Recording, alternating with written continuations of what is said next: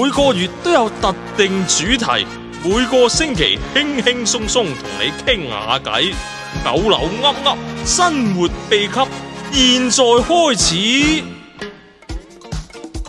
好，我哋又翻嚟啦，係啦，我係容姑娘啦，今日都繼續有侯 Sir 啦，系大家好蒲姑娘 Hello 同埋 John Sir，係啦。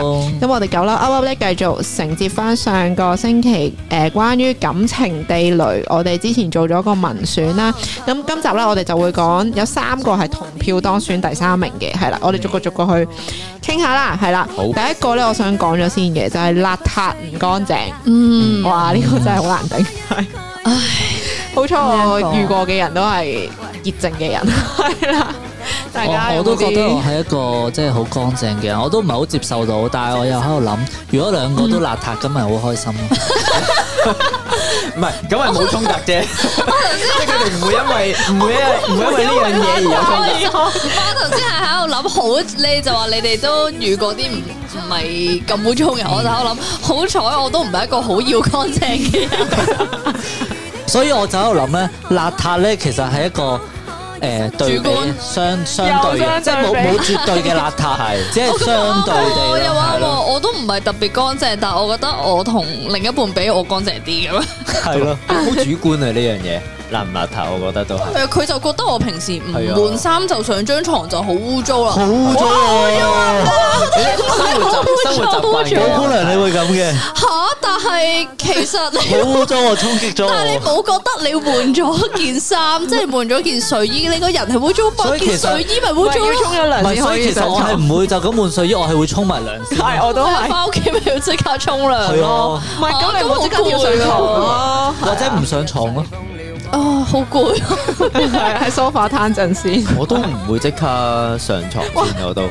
蒲姑娘死講啦緊我我哋咁呢個咪已經就啱啱講嗰個概念啊，我哋男相朋對友係咪有份頭嘅？相對邋遢。唔會，一定會。我覺得我乾淨啲。唔係，不過又好老實講，即係。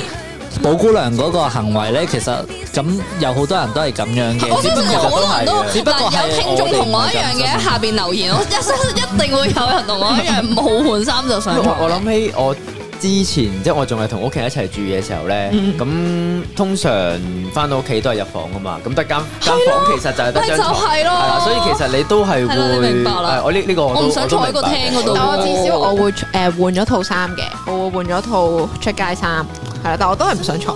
我就算唔沖涼都好，我都會洗咗啲手手腳腳先 換衫，啲係極端嚟嘅喎。係啦，佢真係太過。你會唔會對你女朋友好 harsh 咧？咁樣，唔會因為我女朋友都係咁樣，我想問佢本身都係咁樣定係？兩個愛熱症嘅人係咪我唔知好開佢心本啊？身，嗱我唔知佢本身係點，但係至少我哋都係即係接受呢咁嘅，即我係以前聽過我以前聽過你啊我以前聽過一個 case 好笑噶，有個人咧誒，雖然有少少核突啊咁樣講，佢話佢每次去完大咧，佢都一定要揾個水喉啡個 pat pat 嘅。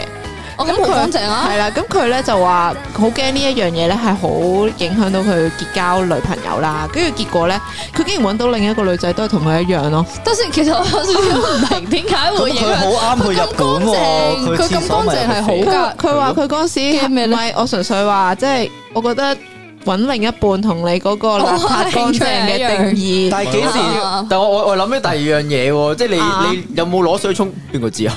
佢哋唔係講啊，咯所以啱啱侯 Sir 嗰個講得啱，我就想問，即係容姑娘幾時要個親密程度幾高先接受呢樣嘢啊？因為我咧，我咧去完廁所會噴啊人哋點解會揭發呢樣嘢啊？但係佢哋佢佢嗰陣時同我哋分享話，喂好彩誒、呃我呢個咁古怪嘅習慣咧，都有個誒、呃我女朋友都係咁樣樣做啊，嗰啲咁樣樣。你估係拍揾到拖？靈魂伴侶啊其實我諗緊咧，佢講呢一個行為嘅時候係拍拖前定拍拖後先講咧？曖昧緊你唔可係能。拍拖前定之有人講我咪都可以嘅，可能大家 style 都一即樣。係佢講其實咧，我去我完大去完便大咧要肥一肥咁。即係話你出街嘅時候去完廁所，點解你咁耐嘅？ 因為有啲嘢要做啊。但係其實你出街冇可能做呢件事，咁可能佢唔喺街度去。不 過咧啱啊，不過啱啱嗰個即係嗰件事咧，其實我都識有個誒、呃朋友咧，都係咁樣嘅。我的朋友不是我 啊，佢咧去完大嘅時候咧，佢一定要沖涼添啊。咁所以咧，承接哦啱啱寶姑娘嗰個話題咧，佢出街咧係唔會食嘢，唔會食肉嘅，因為咧佢覺得食肉咧好容易。會會去想去大啊，去廁所所以。我嗰個朋友咧係出街唔食肉，其實盡量都唔食食嘅，菜先就係會嘅咩？避免佢去大咯。咁佢唔出街食飯啊？佢好笑啊，真係。希望嗰個朋友冇聽呢個節目啦。 我都希望我個朋友冇聽。唔我使覺驚啦，得你啲朋友就是你， 就係你哋，唔使喺度掩飾啊！嚇實在太犀利啦啩！好，我哋講翻重點，唔好再講重點 去就廁所係呢個話題誒潔淨係好重要嘅， 係啊啦，大家都潔淨係啊重要嘅揾到大家相對潔淨嘅標準就 O K 啦。係冇錯嗯冇錯兩個都接受到嘅標準就係啦 OK。同埋我覺得端邋遢都搞唔掂。同埋我覺得最好唔好影響人 啦，即係你兩個相處雖然二人世界，但係你總有機會有其他屋企人啊、第第三三個個人人啊㗎嘛即係啦，即係 你屋企就算幾污糟都好，你接受 O K，你唔好影響到隔離鄰舍啊，或者你啲屋企人咁，我都 OK 有公德心係啦 O K。 OK，好，第二個就係、誒、都係同票啦，咁就係唔願意付出錢或者時間或者空間。哇！呢、個嗯，因為佢大包圍咗，係啊，太大包圍，總之就唔願意付出，我都會自私。但係三樣嘢都唔同㗎喎，三樣嘢都有程度之分。係啊，但係佢即係本身設計題目擺埋一齊，會唔會都係想就係、容姑娘頭先講嗰最焦嘅嘢，就係覺得佢唔夠自私或者自自係啦我，可能好自私，冇或者冇諗我，即係冇諗對方係咪嗰個點就係呢度咧？可能佢即係因為人人在意嘅唔同啊嘛，無論佢在意係錢，在意係時間定係空間咁樣，主要就係冇將呢啲你在意珍惜嘅嘢分享俾對方，咁呢一樣嘢令人唔中意，可能係咁。但係會唔會有機會係是那樣呢？因為我都有諗，我願意為你付出錢，但我唔願意為你付出時間。有錢佬嘅行為。係咯，係咯，即係例如我願意付出空間，但我唔想付出錢咁樣。 付出空間，即係我俾間屋你。即係例 如，即係我估個空間係相處嘅時間啊、空間嗰啲哦咯，係咯。即係我覺得都有唔同咯。即係你話完全三樣嘢付出，三樣嘢都唔付出，咁呢啲唔如果三樣嘢都唔付出，就唔啊其中意佢實啦。頭先聽到呢個題目嘅時候咧，我即刻係諗起咗嗰個 love language 啊即係個愛嘅語言。唔、知道係咪就係付出嗰個人同埋接收嗰個人唔對應咯？即係可能我係中意禮物嘅，咁就同錢有啲關係啦。咁如果佢冇付出，即係冇送禮物俾我，可能就會覺得佢自私啦啊咁。佢唔尊重我，佢唔愛係我啦，啊可能就會係咁，但係其實佢又咁樣又唔等於佢係擺金噶嘛，可能佢本身感受愛嘅方法就係禮物，但係對方就唔對應咯，可能佢淨係成日陪佢咯。係啦，可能就係接 接送翻翻放工咁樣，但係就冇送禮物嘅，可能對方就感受唔到啦。係咁啊，我估其實兩個人相處都一定係即係關心對方先至一齊嘅啫。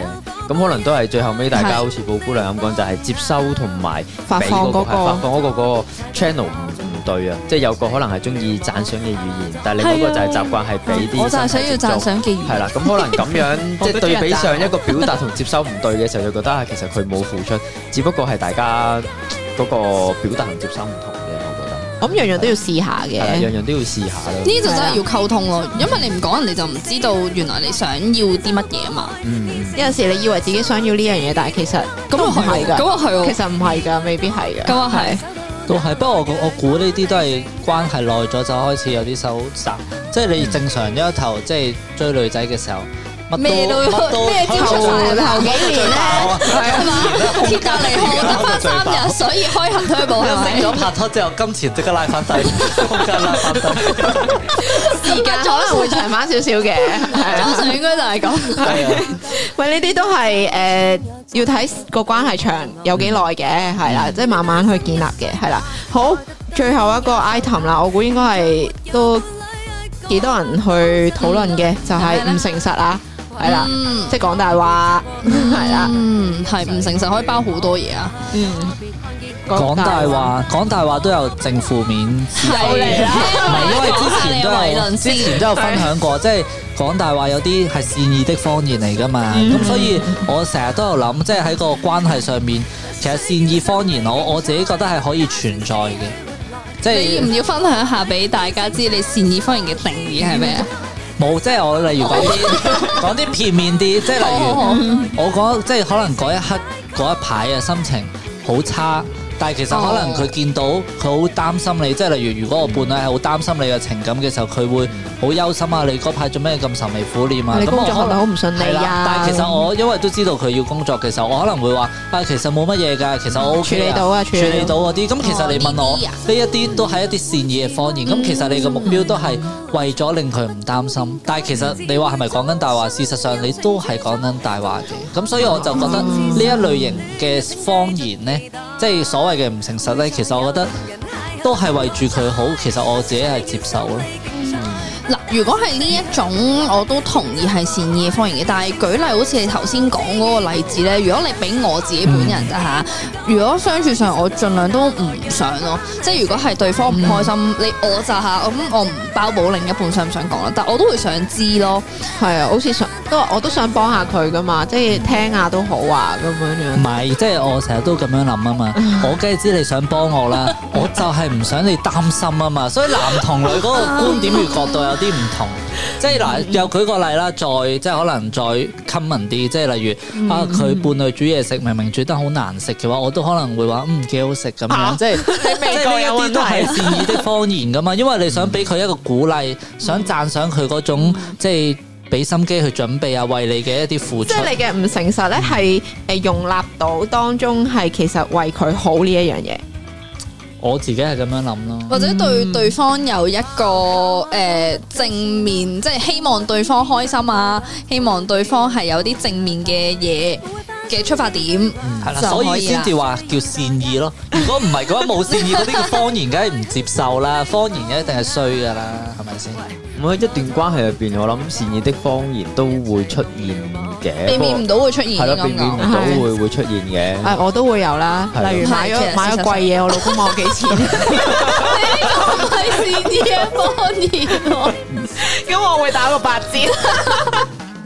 係，我覺得咁唔多唔少都會出現嘅。不過睇下你誒嗱、善意的謊言，我諗就大家都叫做都可以容忍啦，可以接受啦。咁、但係如果其他方面真係唔誠實嘅，嗯我諗就特登唔誠實唔誠嘅實事真係咯唔。好話伴侶啦，即係咩關係唔誠實，其實都唔係咁都賴好嘢啊都賴嘢係咯係。你無論對小朋友啊，對同事啊、同妻朋友啊啊、朋朋友友啊啊，都係即係比較會有會有一定有損關係都咯係，即係咯冇咗個信任嗰個關係，嗯啱就啊會有啲裂痕喺度，嗯即係條刺喺度又未必咁容易係係處理得到嗰條刺。嗯，好，咁我哋今集咧就講到呢度啦，就係、我哋分享咗頭三位比較會令你感情出現地雷嘅嗯，元素啊，咁樣咁希望咧大家喺嚟緊一年咧，咁就可以避開愛情地雷。避開愛情地雷，將你嘅感情同你另一半嘅感情升温，係啦， 進一步發展係啦。咁我哋下個星期咧會有好書推介，咁我哋下個禮拜再見，拜拜拜拜拜